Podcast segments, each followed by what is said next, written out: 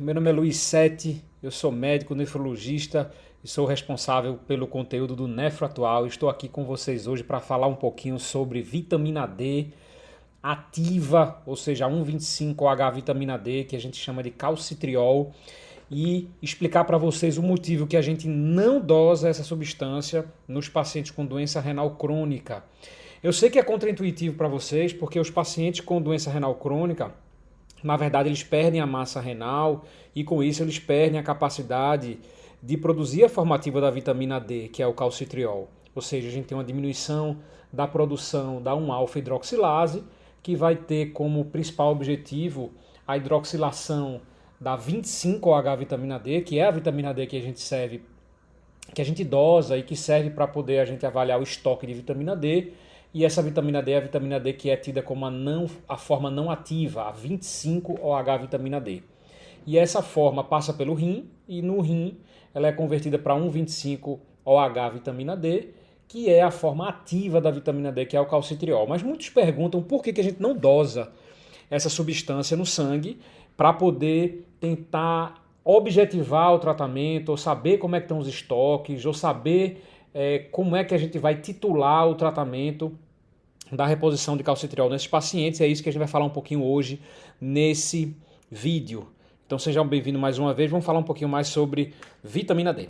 Então, a primeira, o primeiro motivo é que os níveis séricos de calcitriol não se correlacionam com os estoques da vitamina D, ou seja, ele é uma, ela é uma substância que não diz ou não informa ao médico como é que estão os estoques de vitamina D, ou seja, eu não sei como é que eu vou repor se eu não sei como é que estão os estoques, então eu não tenho como saber é, quais são os estoques da vitamina D dosando só a 1,25H vitamina D, que é o calcitriol.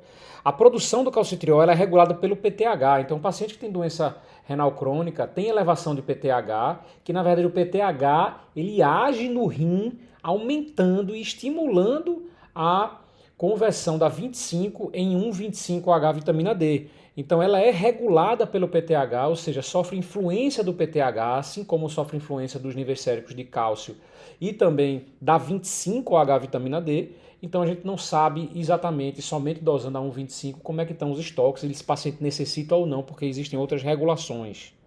O calcitriol também, em pacientes com doença renal crônica, pode ser produzido em outros tecidos.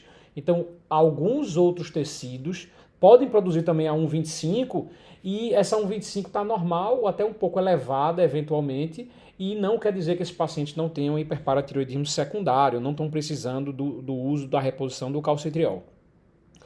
Os níveis séricos de calcitriol são frequentemente normais ou elevados. Por quê? Porque o PTH, o paratormônio, que sofre influência tanto da 1,25, mas da FGF23 e do nível sérico de cálcio, ele que regula a produção da formativa da vitamina D, que na verdade ela é um antagonista específico do PTH também. Então existe uma autorregulação a 1,25H vitamina D, que é o calcitriol, ele altera ou diminui a função do PTH e o PTH, quando está em excesso, ele acaba aumentando a produção da 1,25, fazendo com que haja uma, um feedback negativo. Ou seja, o feedback negativo entre a 1,25 e o PTH e o feedback positivo entre o PTH e a 1,25. Então eles são auto eles se autorregulam. Então, muitas vezes, nesses pacientes com doença renal crônica, o nível sérico de calcitriol está, está normal ou um pouco elevado por conta do hiperparatiroidismo secundário. Nós podemos dosar o calcitriol nas investigações das hipercalcemias com PTH suprimido. Por exemplo, em algumas doenças granulomatosas, como a tuberculose, a sarcoidose, em que a gente tem a produção pelas células gigantes, é, dos macrófagos, né, que formam aquelas células gigantes é, no granuloma, e elas são capazes de produzir a, a vitamina D na forma ativa e com isso levar a hipercalcemia e uma supressão do PTH é, independente da 1,25. Ou seja, se a gente dosa nesses pacientes, a gente vê que o PTH está suprimido, que a, o nível sérico de cálcio está elevado e a 1,25 está elevado. E quando a gente faz a 25 nesses pacientes e está normal ou diminuído, a gente sabe que não é intoxicação por vitamina D, e sim pelo aumento da produção do calcitriol por um tecido é, doente ou um tecido anômalo, que seria na tuberculose e na sarcoidose. Então se presta para isso. Nesses casos a gente pode dosar. O tempo de meia-vida também no plasma é de apenas 4 a 6 horas, então muitas vezes ele pode flutuar durante o dia e a gente não saber, não flagrar um nível sérico adequado, um nível sérico correto do calcitriol. Então tem isso também, ele flutua muito durante o dia, em alguns períodos do dia ele pode estar elevado, outros períodos do dia pode estar diminuído, o que é falho também para a gente avaliar como é que está é, o panorama da atividade da 1,25. E os níveis séricos da calcitriol são cerca de mil vezes menores que o da 25H-vitamina D.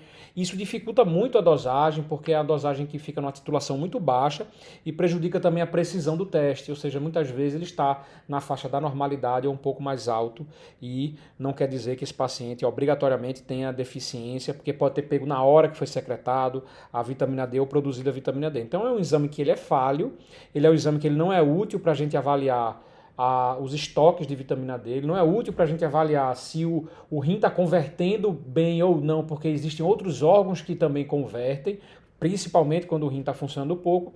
Ou seja, a utilidade dele basicamente é nos casos de hipercalcemia, em que a gente tem suspeita de que haja produção ectópica é, da 1,25. Isso pode levar a possibilidade de ser alguma doença granulomatosa. Tá bom, pessoal? O que, a gente usa na prática para avaliar a doença mineral óssea? A gente utiliza a 25H vitamina D, que dá para a gente os estoques de vitamina D.